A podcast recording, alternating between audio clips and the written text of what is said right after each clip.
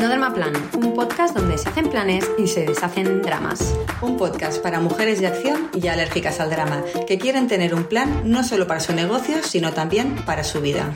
Si quieres sentir que por fin eres la escritora, la directora y la protagonista de tu vida, si quieres tomar las riendas, ser altamente productiva y estar bien planificada, si quieres tener la vida que siempre has soñado en calma, con control y libertad, mientras consigues tus objetivos y haces crecer tu negocio de manera sostenible y equilibrada, integrando todas las facetas de tu ser, exprimiendo todo tu potencial y alcanzando esa versión de ti que te hace sentir orgullosa de ser quien eres, aquí vamos a crear para ti un mix perfecto entre planificación, estrategia, productividad y mindset para demostrarte que para conseguir todo lo que te propones solo necesitas un plan. Prepárate para recibir altas dosis de motivación, cuestionarte todo lo establecido en el mundo del emprendimiento y encontrar una nueva manera de hacer las cosas alineada contigo, mientras te lanzamos de vez en cuando algún que otro reto. Eso sí, siempre sin dramas. Bienvenida a este nuevo episodio de No Drama Plan, un podcast para mujeres de acción y alérgicas al drama. En el vertiginoso mundo del emprendimiento, donde cada minuto cuenta, las mujeres de acción como nosotras nos enfrentamos a un desafío adicional, equilibrar la gestión de nuestros negocios con las demandas de la vida familiar y personal. Para las emprendedoras, que también somos madres, el malabarismo entre el trabajo y la vida personal se convierte en una tarea monumental. La clave para el éxito no solo radica en la cantidad de horas invertidas, sino en la eficiencia y la productividad durante ese tiempo. Algo que aquí nos tomamos muy en serio, porque como ya debes saber, ser altamente productivas es nuestra obsesión y luchamos cada día por ayudarte a conseguir más y mejor con menos tiempo. En este episodio nos adentraremos en el intrigante territorio de la productividad para mujeres emprendedoras como nosotras, que estamos pendientes de mil cosas y vamos a desentrañar los puntos de fuga que a menudo pasan desapercibidos y que hemos ido viendo que se repiten en todas las mujeres con las que trabajamos a nivel individual. Desde la organización del tiempo, al espacio y la importancia de establecer límites, exploraremos estrategias y prácticas diseñadas específicamente para mujeres que, como tú, están construyendo negocios mientras equilibran las múltiples facetas de sus vidas. Mujeres que saben que su tiempo es oro y que no están dispuestas a dejar escapar un minuto. Ya sabes que cuando hablamos de productividad y de ganarle minutos al reloj, aquí siempre puntualizamos que el objetivo no ha de ser ganar más tiempo para hacer más cosas, como si fuéramos máquinas, sino ganar tiempo para disfrutar más de la vida y poder tener más tiempo para nosotras. Únete a mí en este episodio de autodescubrimiento y eficiencia, donde abordaremos los desafíos de frente y descubriremos cómo maximizar cada momento con la intención de que transformes la manera en la que abordas tus días. Mis expectativas, como siempre, son altas. Espero cambiar tu perspectiva sobre la productividad y hacerte ver que puedes tomar el control sobre muchos puntos de fuga que te están saboteando. Por cierto, soy Irma, la rubia, y junto con Miriam somos Planifica y Vencerás. Y ya sabes que aquí unimos la estrategia, el mindset y la productividad para ayudarte a crear el plan que te permite tener más tiempo y disfrutar más de la vida. Y ahora vamos a sumergirnos en este análisis sobre los puntos de fuga de nuestra productividad. Un tema que a mí me apasiona porque me he dado cuenta de que es algo que yo veo con mucha facilidad, pero que en general tanto mis amigas como mis clientas les cuesta ver.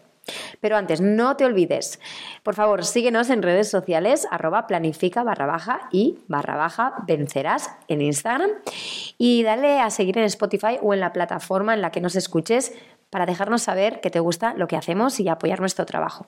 Y como siempre, me encantará que compartas tus pensamientos y experiencias después de escuchar estos episodios. Ya sabes que me encanta leeros.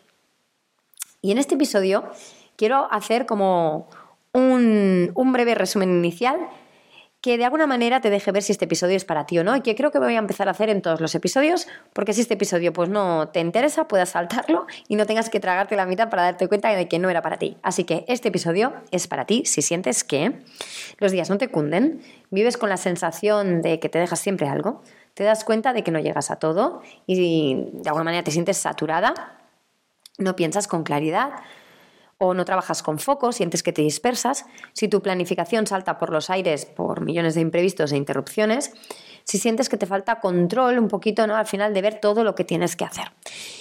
Y lo que quiero es que veamos juntas que es necesario identificar, analizar cuáles son nuestros puntos de fuga para luego poder tener claridad para minimizarlos y hasta eliminarlos.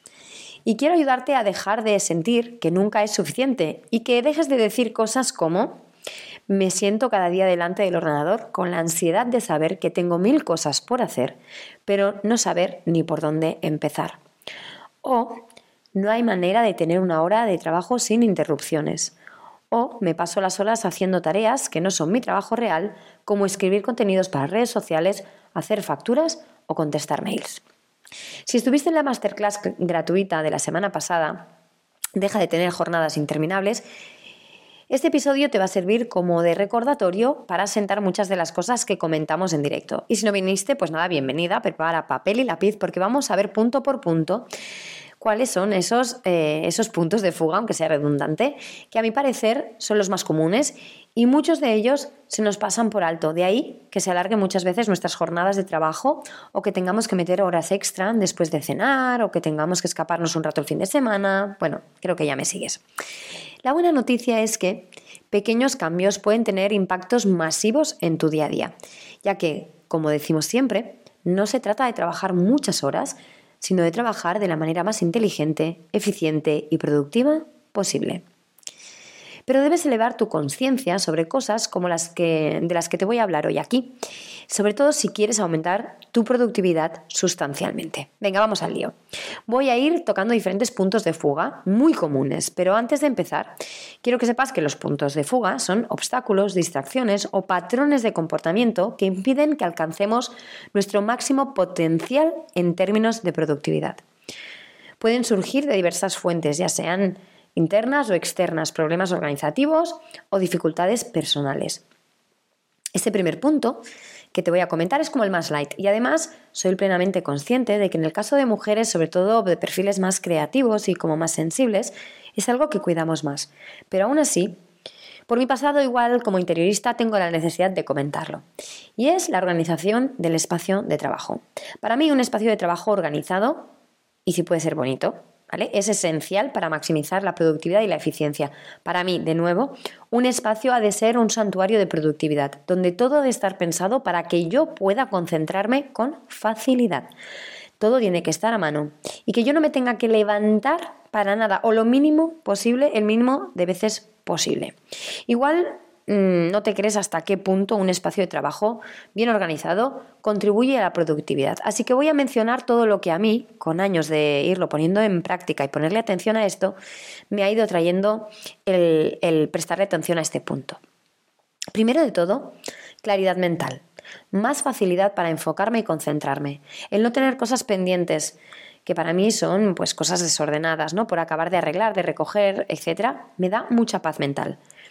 El segundo punto que me aporta es ahorro de tiempo. Es decir, al saber exactamente dónde encontrar todo lo que necesito, ahorro muchísimo tiempo. Cosa que de otro modo me desgastaría no solo el tiempo, sino que me desgastaría la energía buscando. Por lo tanto, es menos estrés. Y el tercer punto o cuarto, si contamos el del estrés, es el punto de la creatividad y la motivación. He comprobado también que hay una clara relación entre el espacio de trabajo y la creatividad, pero sobre todo con las ganas de ponerme a hacer cosas. Si estoy a gusto, es como que tengo más ganas de darlo todo. Es el mismo espacio el que me motiva, me visualizo desde fuera y esa imagen me gusta. No sé cómo explicarlo, es como que me carga las pilas, por decirlo de alguna manera. Para ello, y creo que esto ya lo he mencionado en otros episodios, hay que establecer rutinas de organización y limpieza. Es decir, primero de todo, marcarse y agendarse, amigas, de vez en cuando unos cuantos maricondo, tanto físicos como digitales, cada trimestre o cada cambio de estación, lo que vaya más contigo. Pero luego, a nivel diario, una cosa que yo hago cada día es dedicar unos minutos al final de la jornada para organizar y preparar mi espacio para el día siguiente. Y me funciona muy bien. De hecho, es algo que hago en general y que creo que he compartido ya alguna vez, pero que es algo como muy insignificante que genera para mí un cambio muy grande a nivel de productividad, de energía y de flow, es esto que te voy a contar ahora. Y es algo que he descubierto que la gran Marie Forleo le llama mise en place, que al final es un concepto que viene de la cultura gastronómica francesa. Básicamente yo le llamo anticiparse y dejarse preparado hoy lo que vas a necesitar mañana. Lo sé, su nomenclatura, aparte de ser más corta, es más cool. Pero bueno, yo le llamo así y funciona igual. Y esto en mi caso se aplica tanto en la zona de trabajo antes de irme, siempre, siempre reviso lo que tengo planificado para el día siguiente, a primera hora sobre todo. Reviso si necesito alguna cosa esencial o especial para alguna tarea del día siguiente y me lo dejo todo preparado de antemano. Pero nivel que me dejo las pestañas del navegador abiertas, listas para que se me abran automáticamente al día siguiente mientras me hago el café al llegar al estudio. Nivel me lo dejo todo, todo, todo preparado para el desayuno del día siguiente sobre la mesa por la noche, para solo tener que darle a la tostadora y esperar mientras se me calienta la leche. Y ya sé que esto no está ligado 100% a lo de la organización del espacio, pero me ha parecido como que venía al caso y es algo que me hace ganar mucho tiempo y que a mí personalmente me da mucho flow. Así que ahí te lo comparto. El punto número dos es establecer prioridades. Es una cosa que me preocupa mucho. Vamos a hablar de las prioridades. Y fíjate que el mismo uso del plural, prioridades, ya desvirtúa el concepto mismo, porque si hay más de una cosa que es prioritaria, ninguna es la prioridad. Ah, conflicto, ¿verdad? Pero constantemente usamos este término en plural. Establecer prioridades de manera efectiva es básico para optimizar tu tiempo y energía. Sobre todo, utilizarla en lo que realmente importa, que debería ser una única y sola prioridad, al menos una por día. Aquí tienes algunas ideas y estrategias para mejorar con este tema. Una de las cosas que vimos en la masterclass es que podemos usar una estrategia que se llama matriz de Eisenhower. Si puedes apuntar ahora mismo, te invito a que cojas papel y lápiz y que traces dos flechas que se crucen en el centro de manera perpendicular. ¿Sí? Se te acaban de generar cuatro cuadrantes, ¿verdad? Pues ahora quiero que dibujes un cuadrado vacío en cada uno de ellos y que arriba a la izquierda escribas urgente. Arriba a la derecha escribe no urgente. Al lado izquierdo, arriba, escribe importante. Y al lado izquierdo, abajo, escribe no importante.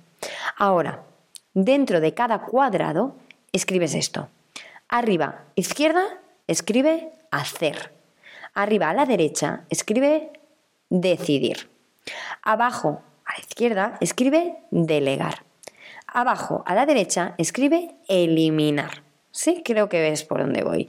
Y ahora quiero que cada vez que te caiga algo encima, cada vez que aparezca un imprevisto, una tarea inesperada, una demanda de un cliente, un proveedor o incluso de un empleado o colaborador tuyo, antes de actuar, chequees con esta matriz y una vez que hayas ubicado en uno de estos cuadrantes aquello que te ha caído encima, aquel imprevisto, aquella tarea, hacer, decidir, delegar o eliminar, entonces actúes. ¿sí?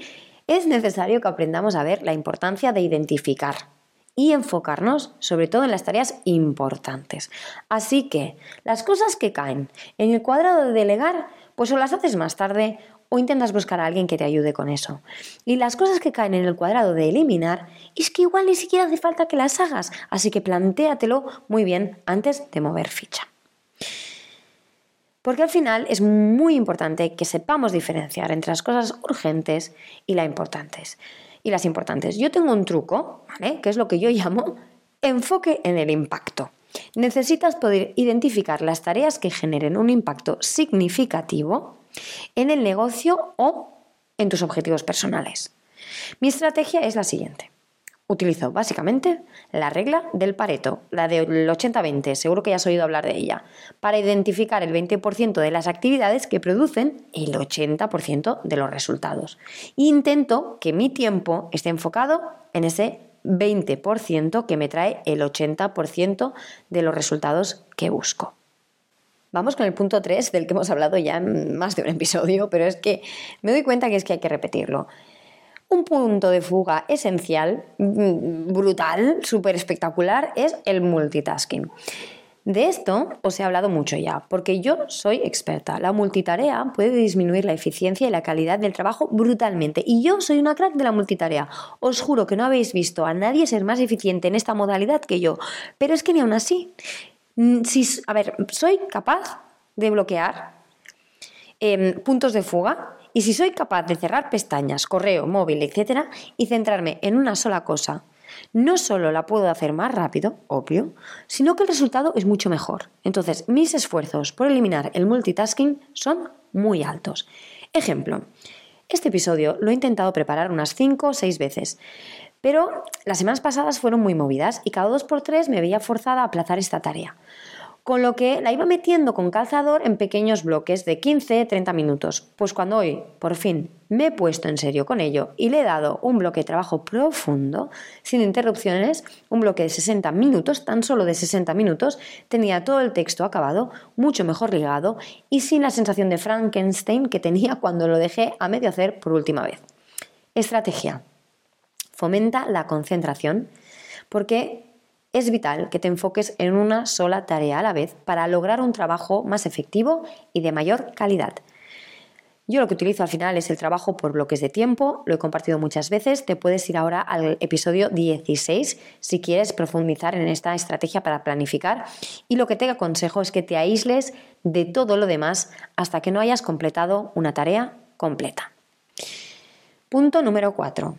Punto de fuga Número 4. No ponemos límites claros. No sabemos decir que no y tenemos, necesitamos aprender a decir que no. Y ahora me dirás, pero Irma, ¿esto es un punto de fuga de mi productividad? Pues sí, y normalmente es el número uno y una de las causas principales de sentir que vamos como pollo sin cabeza. Pues eso, una de las cosas que hicimos en la masterclass y que creo que es muy importante que no lo hagas una vez, sino que la repitas muchas veces, es dar respuesta a esta pregunta. ¿Qué necesito yo para trabajar bien? La repito, ¿qué necesito yo para poder trabajar bien? Y cuando tengas tu respuesta clara, vas a escribir en ese mismo papel que vas a guardar bien a mano. Estos son mis límites y vas a hacer una lista con tus límites. Y estos son mis innegociables y vas a hacer una lista con tus innegociables. El 5, este siguiente punto de fuga está muy infravalorado, perdón. Porque la mayoría de las personas creen que esto es como muy importante y que hay que atender siempre esta cuestión con urgencia. Y lo que hay que atender es otra cosa, a ver si me explico. El punto de fuga número 5 es la comunicación ineficiente. Tenemos serios problemas para comunicarnos. Usamos demasiados mails que además, como te comentaba, nos creemos que se han de contestar al momento. Eso que te decía de que todo este tipo de cosas se han de contestar con urgencia. No siempre la comunicación es urgente.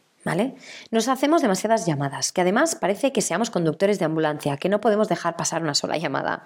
Tenemos demasiadas reuniones y la mayoría de veces demasiado largas. Las llenamos de paja y todo ello se nos come el tiempo. Y pero aún, es un foco de interrupciones brutal. Los mails entran constantemente y tenemos la manía de trabajar con el correo abierto. El móvil al lado predispuesto a que entre una llamada en cualquier momento de cualquier operadora que nos quiere vender algo, o de tu madre o de tu abuela o de tu marido que no encuentra las llaves, o de un cliente que se ha acordado ahora mismo de no sé qué. Reuniones que te parten el día, la semana y la vida.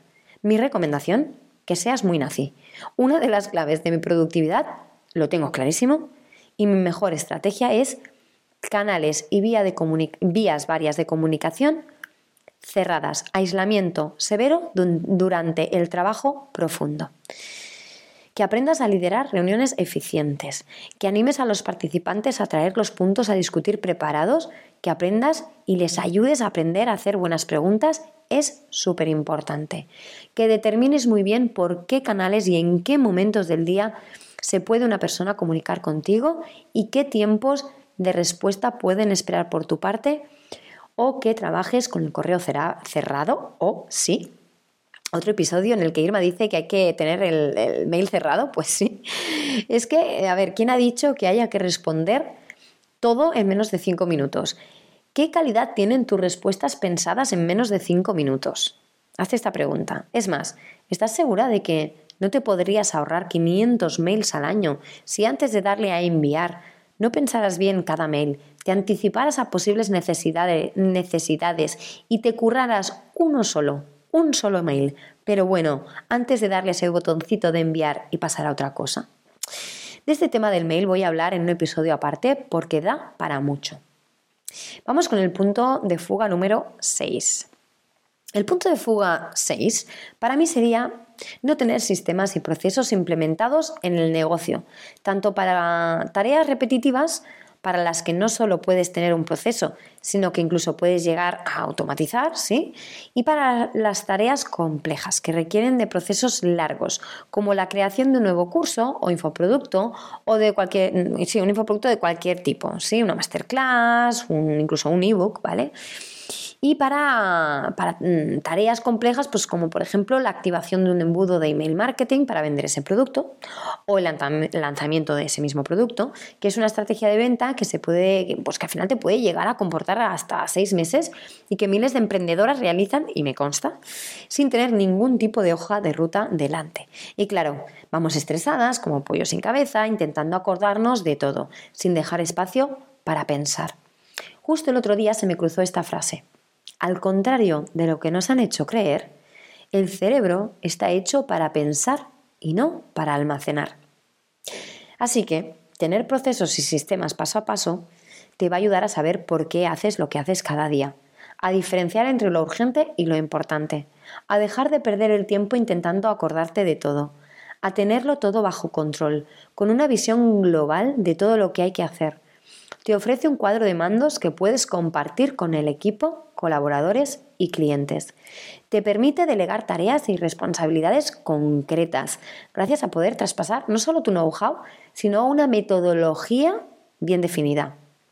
Te permite ser más eficiente y poder ir optimizando el proceso a medida que lo repites. ¿No es maravilloso? Suena a mucho ahorro de tiempo. Implementar procesos y sistemas para mí es la clave número uno para evitar fugas de productividad. Te permite vaciar tu cabeza para poder tener el espacio que necesitas para pensar con claridad y la paz mental para vivir en calma. Tener procesos y sistemas a nosotras nos ha permitido pasar de trabajar 12 horas al día a solo 5. Ya te lo he explicado muchas veces nos ha permitido poder disfrutar de nuestra maternidad y nuestra vida personal mientras hacíamos crecer este negocio. Y no me voy a cansar de repetirlo porque hubo un antes y un después en Planifica y Vencerás desde que se nos puso entre ceja y ceja crear e implementar procesos sistematizados, bien detallados y paso a paso. Bueno, hemos llegado al final de este recorrido por los que yo considero que son los principales puntos de fuga de la productividad. Es crucial reflexionar sobre el hecho de que para mujeres emprendedoras como nosotras la gestión eficiente del tiempo no solo es un medio para alcanzar metas o objetivos a nivel de negocio, sino un instrumento poderoso para recuperar el equilibrio entre el trabajo y la vida personal.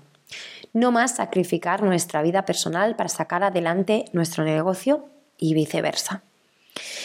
Hemos explorado cómo la organización del espacio de trabajo puede impactar significativamente en la productividad cómo establecer límites es una forma de autopreservación y cómo decir no puede ser la llave que abre las puertas a oportunidades más significativas para ti y para tus prioridades o tu prioridad.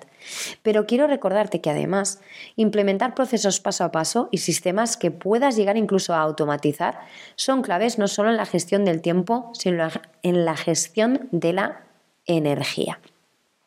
Y ya sabes que tu energía es sagrada y debes protegerla a toda costa.